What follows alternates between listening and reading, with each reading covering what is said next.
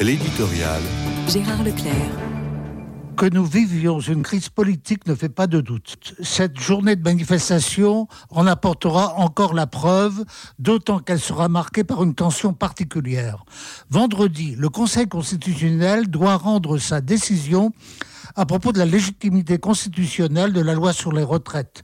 Seule une décision invalidant totalement la loi satisferait les syndicats qui n'entendent en aucun cas revenir sur leur refus d'admettre deux années de plus au travail.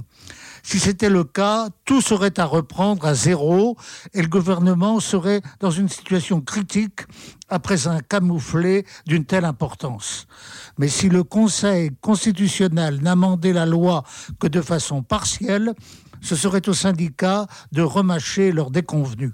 Le bras de fer pourrait-il se poursuivre encore longtemps avec le risque d'un essoufflement et celui de dérapage dans la violence?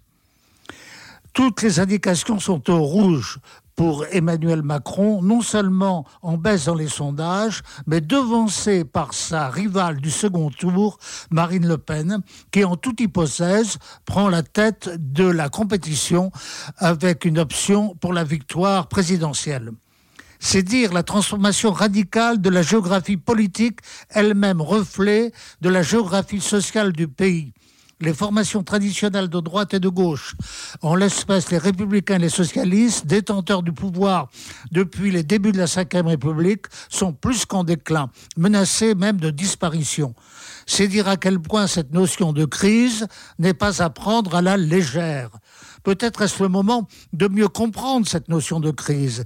Crise, crisis en grec, nous renvoie au-delà du malaise d'un corps social, à la nécessité d'un discernement. Sommes-nous capables d'exercer vraiment notre discernement dans la crise évidente d'aujourd'hui?